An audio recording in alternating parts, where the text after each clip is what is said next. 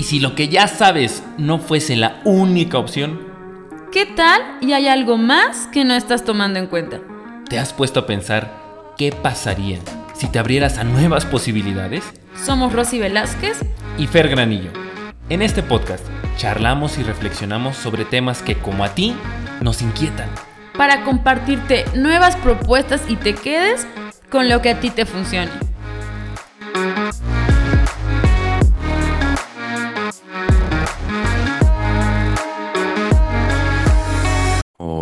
Hola, hola, hola, hola. Buenos días, buenas noches, buenas tardes, queridos y queridas podcast escuchas. En el momento en que nos escuchen, bienvenidos, bienvenidas a este su podcast de cabecera. No lo había pensado ya. Episodio número 94. Oh my gosh.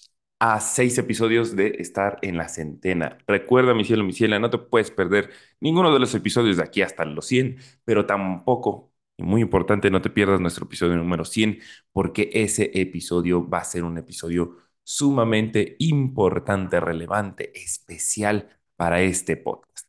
Bueno, mis cielos y mis cielas, eh, les traigo un tema muy interesante que tiene que ver con una frase muy sencilla, muy, muy, muy, muy sencilla y que se las quiero eh, compartir para eh, que me acompañen a desmenuzarla y compartirles mis reflexiones al respecto de esta frase.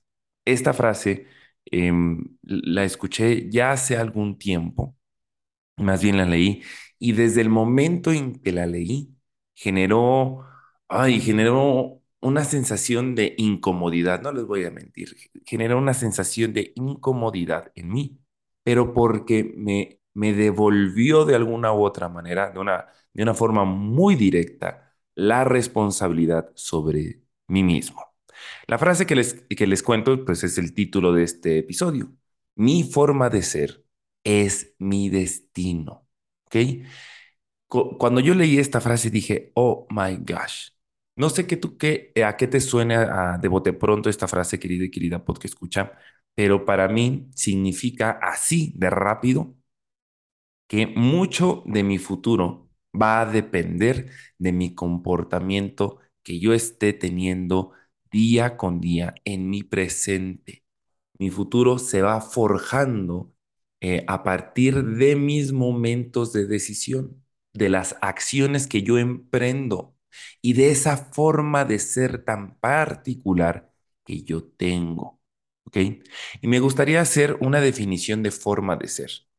La definición que yo, le, que yo tengo de forma de ser querido y querida porque escucha es la actitud que tú manifiestas al vivir y el espacio emocional desde el cual encaras todo aquello que te depara tu vida o la vida en general.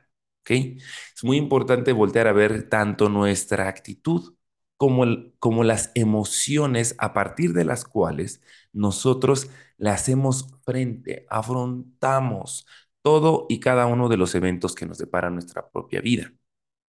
Y más adelante en el episodio voy a hacer un, un, análisis muy particular sobre la parte de la actitud y sobre la parte del espacio emocional. Pero hasta este momento, querido y querida podcast escucha, quiero regalarte unas, em, unas preguntas que yo me hice en el momento en que leí esta frase que te compartí de que mi forma de ser es mi destino, que mi futuro depende de las decisiones que estoy tomando ahorita y del comportamiento que estoy teniendo en mi presente. Las preguntas son, ¿cuál es ese posible destino tuyo si continúas con tu actual forma de ser? Segunda pregunta, ¿Es ese el destino que tú quieres para tu vida? Siguiente pregunta. Si la respuesta es no, ¿por qué te sigues comportando de la misma manera? Última pregunta. ¿Qué estás haciendo hoy para tomar en tus manos tu propia forma de ser y por lo tanto tu propio destino? Aquí, después de estas preguntas, querida y querida podcast escucha, yo me las llegué a hacer, como te, como te decía, después de, de, encontrarme con esta frase tan, pues, pues sí, tan confrontativa. La verdad, yo sí las, la- por eso sentí esa incomodidad, porque sentí que esta frase me confrontó de una manera muy directa y adicionalmente porque yo me la encontré en un momento de mi vida muy particular. Y te quiero compartir mi experiencia. Hace ya algunos ayeres, hace ya algunos años, por ahí del 2015, yo empecé a trabajar en Citibanamex, en el, en el, banco, en ese banco.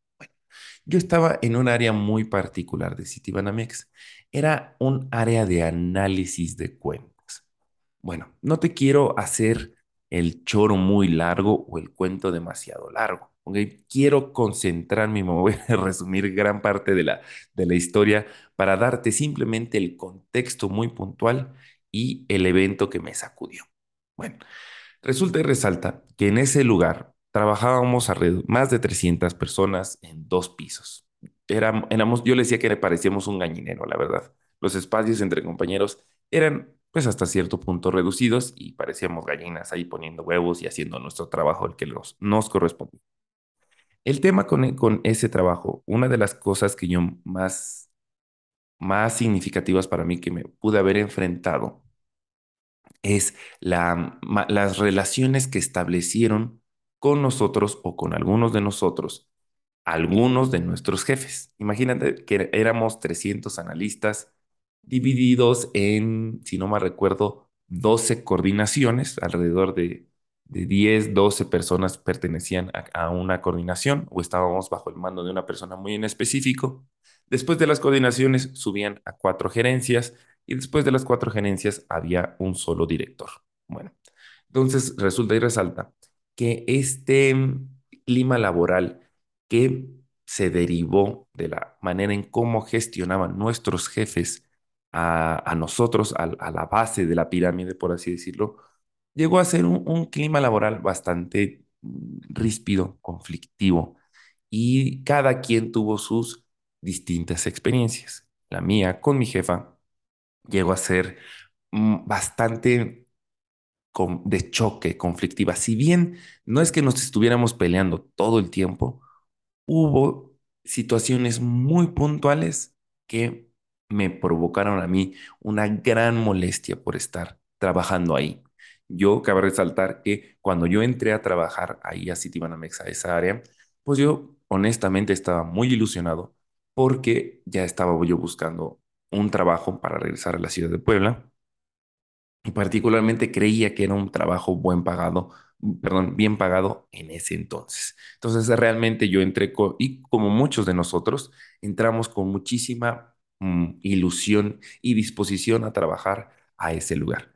¿Qué fue lo que nos cambió? Y me atrevo a decir que nos cambió a muchos de nosotros, a más del 90% nuestra actitud que mostrábamos ante nuestro trabajo, pues esas relaciones de, autoridad que de alguna u otra manera se derivaron con nuestros jefes. Bueno, este es el contexto. Llegó en la época de sembrina. Yo entré por, eh, a inicios de, por ahí de febrero de 2015 y ya a finales del 2015, diciembre, eh, y a punto de empezar 2016, pues ya sabes, fiestas decembrinas y me encontré con mi madre. Hubo un momento, más o menos por ahí de marzo del 2015, que se dio un rozón bastante bastante incómodo con esta jefa que te platico. Y a partir de ese rozón bastante incómodo, cambió toda mi actitud y, y, provocó en mí ciertas emociones que yo ya no me sentía ni tantito a gusto en el lugar en el que trabajaba. Entonces, pues yo ya venía desde marzo como que masticando mucho, mucho esta situación, dándole vueltas a la, yo le decía masticando y rumiando la mierda y diciendo, sí, es un, es un pésimo lugar para trabajar, los jefes son una bola de estúpidos, este, mi jefa es una nefasta, bla, bla, bla, bla, bla, bla, echando pura mierda, sacando pura mierda, ¿vale? Que podría o no tener la razón, pero bueno, esa era mi perspectiva. Entonces, imagínate, querido y querida porque escucha, desde, desde marzo hasta diciembre, pues fueron, ya vari- varios meses, marzo, eh, marzo, abril, mayo, junio, julio, agosto, septiembre, octubre, noviembre y diciembre, nueve meses de estar rumiando la mierda, rumiando la mierda, rumiando la mierda, y despepitando y quejándome de, de mi vida y de mi situación. Entonces, pues llegó época de sembrinas, me encuentro con mi madre y mi madre me pregunta, Fernando, ¿cómo te va en tu trabajo, hijo? En ese momento, querido y querida podcast escucha, me sentí como esas personas que van a este tipo de programas como Laura en América, pero sobre todo esas personas que son la víctima, ¿me explico? Yo me sentí en ese espacio de víctima y dije, no, mamá, no, señorita Laura. Es un trabajo de porquería casi, casi. ¿sí? Somos, eh, somos 300 trabajadores, eh, no, no, no llegan a generar un liderazgo que nos motive, estamos teniendo un choque generacional, ellos trabajan, ellos viven para trabajar y nosotros tenemos otra perspectiva de trabajar para vivir, que nuestro trabajo nos den los medios para que nosotros podamos vivir mejor, no al revés, de sacrificarnos por nuestro trabajo. Pretenden que trabajemos horas extra sin pagárnosla. Nos dicen que nos pongamos la camiseta cuando nos llegan a tratar de la chingada, están locos, bla, bla, bla. Después de escucharme unos, unos momentos, mi madre hace su primera aportación y me dice, oye hijo, con esto que me cuentas, ¿por qué no haces esto? No, mamá, no se puede. Entiende que es un, eh, son una generación mayor a nosotros tienen una forma tan distinta y no están dispuestos a escucharnos. Ellos piensan que nosotros estamos mal y, y, pues la verdad no, no, no se abren a la posibilidad de conciliar, bla, bla, bla, bla, bla, bla. A lo que mi madre hace su segunda intervención y me dice, bueno, Fernando, ok, ¿por qué no haces esta otra cosa? No, mamá entiende que no se puede, es un buen trabajo, es bien pagado, me va a costar mucho trabajo encontrar otro trabajo así. Adicionalmente, este, quiero estudiar una maestría, bla, bla, bla, bla, bla, bla, bla, bla, bla. Y mi madre hace en ese momento su tercera intervención y última. Y dice, bueno, Fernando, ya, ok, entiendo. ¿Por qué no haces esto, esto, esto también? A ver, esto es otra posibilidad. Que no, mamá, que entiende que es una bola de cerrados. Y en ese momento, querido y querida podcast escucha, al rechazarle su tercera propuesta a mi madre, se desesperó. Y con todo el amor que te puede profesar una madre que te ama, me dijo de frente, ay, ya, Fernando, ya, ya, ya, ya, ya, ya me hartaste. Eres un jodido, estás jodido, Fernando. Eres una pobre víctima que no puede hacer nada. ¿Sí? Ya estás jodido, hijo, lo lamento mucho, ya qué lástima que a tus 25 años se te cierren las puertas del mundo, pero ya párale. Ya, ya, ya me hartaste, hijo. Eres, lo entiendo, eres una pobre víctima que no puede hacer nada en su vida o para su vida. ¿Te imaginas, querido y querida porque escucha cómo se siente recibir estas, estas palabras de tu madre? Pues particularmente de esa persona que te limpió el fondillo después de muchos años. Pues se siente como una cachetada, una cachetada. Pero le agradezco muchísimo a mi madre que me haya dicho esas palabras y la manera en que me las dijo. Porque con esa cachetada me hizo reflexionar sobre precisamente mi forma de ser. ¿Cómo estaba yo siendo en ese momento en mi trabajo? ¿Te acuerdas las preguntas que te estaba yo eh, compartiendo antes de, de decirte mi experiencia? Me las hice a mí mismo. Fernando, ¿cuál es ese posible destino que yo voy a construir si continúo con mi actual forma de ser que estoy teniendo? ¿Es ese el destino que tú quieres, Fernando, para tu vida? ¿Por qué te sigues comportando de la misma manera, Fernando, si estás obteniendo resultados insatisfactorios para ti? ¿De qué me estás hablando? Las palabras de mi madre me hicieron caer en la cuenta de que según yo, según yo, a mí me cagaban las víctimas o me cagaba esa postura de víctima. Que, y particularmente yo estaba teniendo esa actitud, esa forma de ser en lo que a mí me estaba sucediendo. ¿Sí? Yo estaba en mi modo de niño caguengue. Así, así la pongo yo, de mi modo de, niño caguengue. Y en ese momento de mi vida fue cuando encontré esta frase. Mi forma de ser es mi destino. Y dije, puta madre.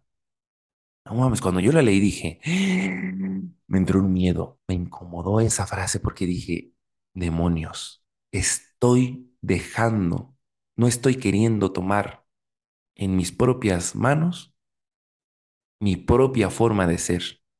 Y si mi forma de ser va, va a forjar mi futuro, eso quiere decir que estoy renunciando de manera voluntaria a mi futuro. Y dije, no, yo no puedo, yo no puedo, te, algo tengo que hacer.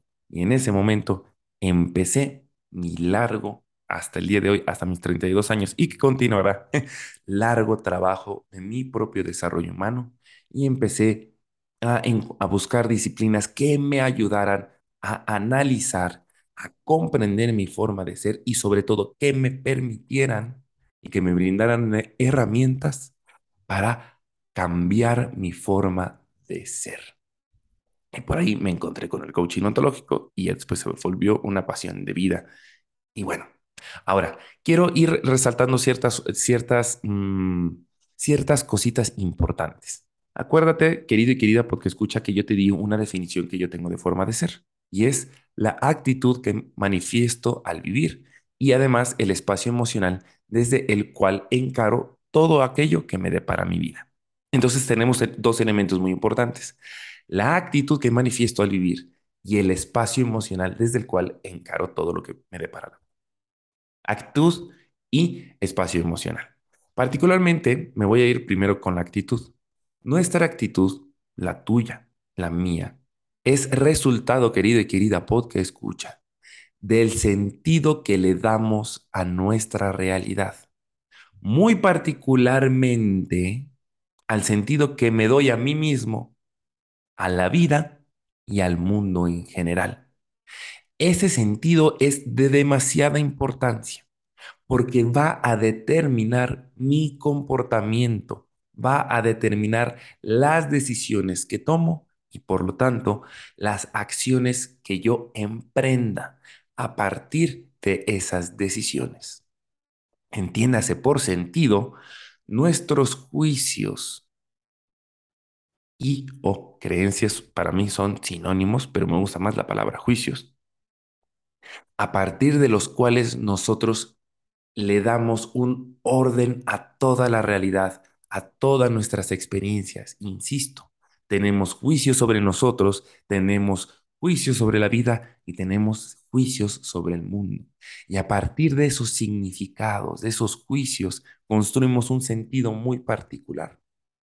Y de este se deriva mi comportamiento y mis acciones.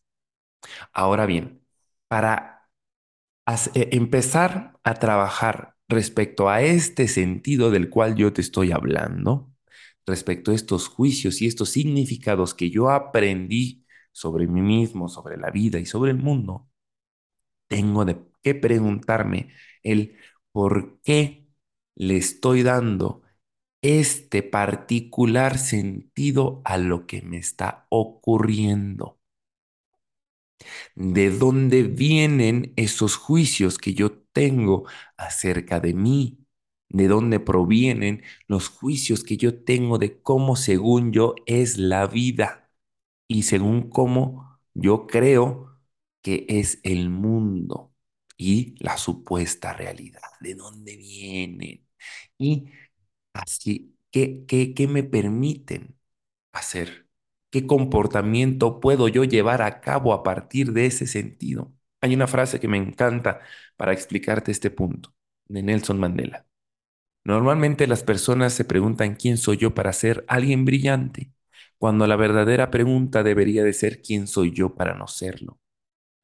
Si te das cuenta, desde la primera postura de sentido es, si tú te cuestionas quién soy yo para ser alguien brillante, pues muy probablemente no vayas a emprender ninguna acción.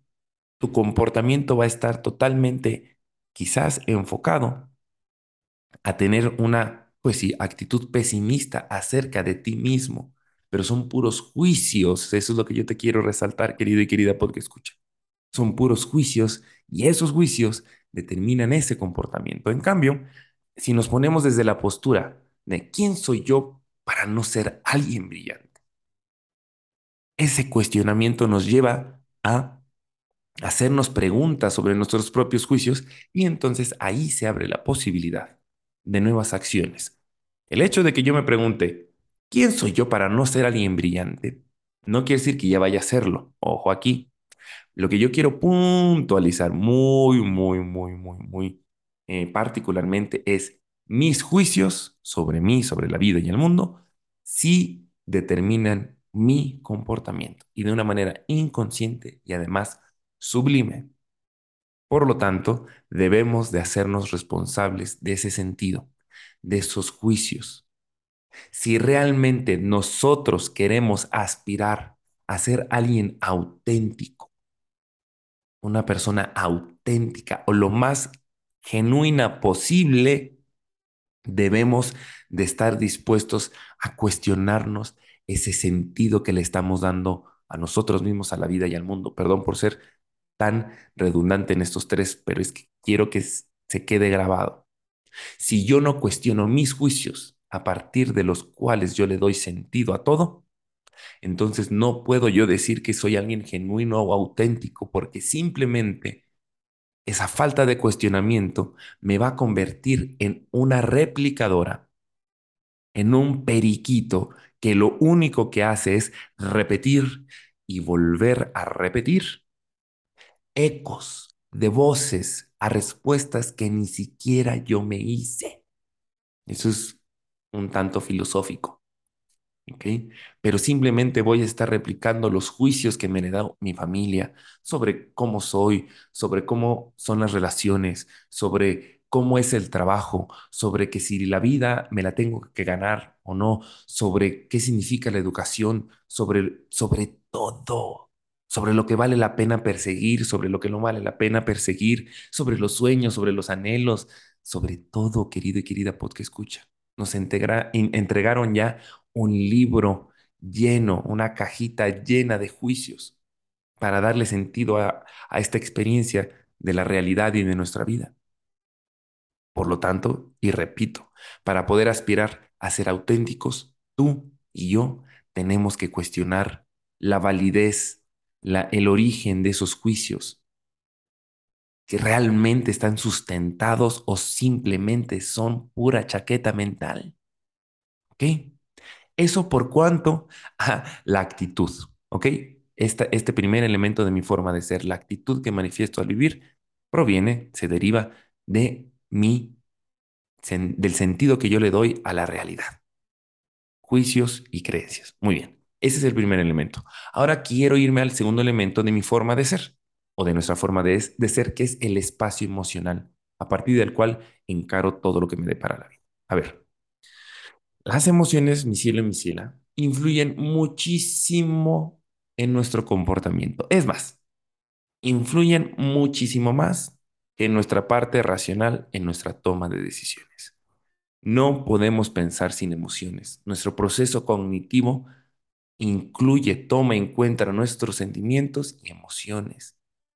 Entonces, el gran tema es poder gestionar nuestras emociones. ¿Cómo se logra esta famosa gestión emocional que también eh, se deriva después en esa famosa inteligencia emocional? Bueno, primero que nada, el gran tema es qué tanto nos permitimos expresar nuestras emociones, tanto las incómodas como las más cómodas.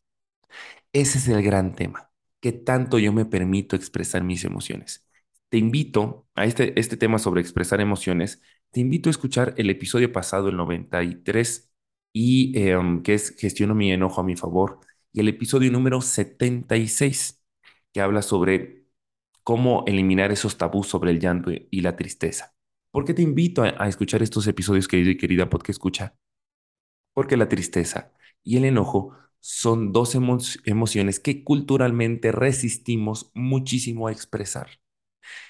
Y el hecho de que se nos esté o se nos haya enseñado de alguna u otra manera que expresar esas emociones era malo o no estaba permitido, como tú gustes y mandes, sí, pero que no, que no nos daban chance de expresarlas, nos convierte en unos grandes incompetentes emocionales. Y entonces, como nunca vamos a evitar el sentir esas emociones, ahorita estoy hablando muy particularmente de la tristeza y el enojo, pero pueden ser muchísimas más y cada caso es un caso, ¿ok? Como nunca vamos a poder evitar el sentirlas, entonces el hecho de que yo quiera reprimirlas y no aprenda a expresarlas de manera eficaz y adecuada, va a provocar que esas emociones tomen el absoluto control de mi comportamiento y me lleven a tomar decisiones erróneas o quizás no tan satisfactorias o decisiones que no me lleven a resultados satisfactorios en mi vida. ¿Sí? Si yo te, si yo te comparto esta, eh, este análisis de gestión emocional, de mi ejemplo que yo te, de que te compartí en el banco, pues estaba yo bastante, pues sí, herido, me sentía muy herido, me dolía la actitud que tomó eh, mi jefa hacia mí, y desde mi perspectiva, ahí vienen mis juicios, que era una forma injusta de tratarme, eso provocó eso, ese juicio, que fue una manera de, de tratarme de manera injusta, y ese dolor emocional que se derivó de ese mal, según yo, un mal trato de mi jefa en ese momento de mi vida, hizo que yo tuviera una forma de ser, pues de niño caguende y de víctima. ¿La cachas? Aquí el gran tema de esta parte de mi forma de ser es que yo te invito a que dejes de utilizar estas dos palabras que juntas, desde mi mirada, hacen mucho daño. Y sobre todo para poder generar resultados satisfactorios en nuestras vidas. Esa, esas dos palabras en conjunto hacen una frase o una expresión. Es así soy. Es que así soy. ¿Qué quieres que haga? Es que así soy. ¿Cuántas veces hemos utilizado esta expresión? Es que así soy y no y pareciera que con esa frase nosotros queremos excudarnos, es, queremos utilizarla como excusa para justificar primero mi comportamiento ante un resultado insatisfactorio para mí. Y ojo aquí, esta excusa, mi cielo, mi ciela, el tema es que no cambia el resultado negativo o insatisfactorio en tu vida. No cambia tu vida esa excusa. Nunca la va a cambiar. El es que así soy implica un sacrificio muy grande. implica que tú estés sacrificando tu propio protagonismo en tu vida. Lo estás echando a la basura. ¿Me explico? Ese así soy, es que así soy, es como si quisieras utilizar un, un, pues sí, un justificante ante cómo te estás comportando. Y sobre todo esta expresión desde mi mirada, se basa en un juicio muy particular que hace que nosotros creamos que no hay nada que podamos hacer o que no hay nada que podamos emprender o llevar a cabo para cambiar nuestra forma de ser y eso es un error. Claro que por supuesto que desde luego que sí, podemos cambiar nuestra forma de ser a huevo, que sí se puede sino para qué la terapia y si no, por qué tantas disciplinas que ya existen. La mía, la que yo aplico de manera profesional y acompaño a otras personas a que trabajemos en esa forma de ser. La mía es el coaching ontológico, pero hay muchas otras disciplinas, disciplinas, perdón, que están enfocadas cualquier psicoterapia, incluso el psicoanálisis también, de comprender por qué me comporto como lo hago y a, partir de analizar los resultados insatisfactorios que yo tengo en mi vida. Y sí se puede cambiar esa forma de ser. Recuerda, querido y querida podcast escucha, la frase de es que así soy implica que estás sacrificando tu protagonismo en tu propia vida. Yo te invito a que no sacrifiques tu propio protagonismo y que asumas tu responsabilidad sobre tus propios resultados puede ser incómodo. Es bastante incómodo porque ya no le podemos echar la culpa a nadie. ¿Ok? Ya no le podemos echar la culpa a nadie y el trabajar en nuestra propia forma de ser es un trabajo que dura toda la vida. Y entonces, en lugar de decir es que así soy, yo te propongo, te invito a que digas, así estoy siendo. En este particular momento en mi vida, ante esta situación, ante estas circunstancias, así estoy siendo. Esta es la forma de ser que estoy teniendo. ¿Me está llevando a, resultados satisfactorios? ¿Sí o no? No. Ok. ¿Qué de esta situación realmente sí está en mis manos cambiar y qué no? Y lo que sí está en tus manos, querido y querida podcast escucha, siempre, siempre, siempre va a ser tu forma de ser. Mi cielo y mi ciela, esto fue todo el episodio de esta semana.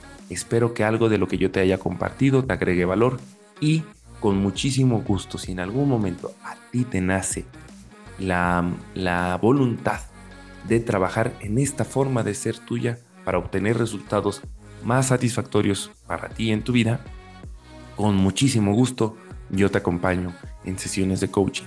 Mi número, mi WhatsApp es 2221 26 36 88 o sígueme en, mis redes sociales, en Instagram principalmente. Encuéntrame como fergranillo.fg y a través de mensajes directos, con muchísimo gusto te acompaño y nos ponemos de acuerdo. ¿Vale? Mis cielos y mis cielas, esto fue todo el episodio y nos escuchamos la siguiente semana.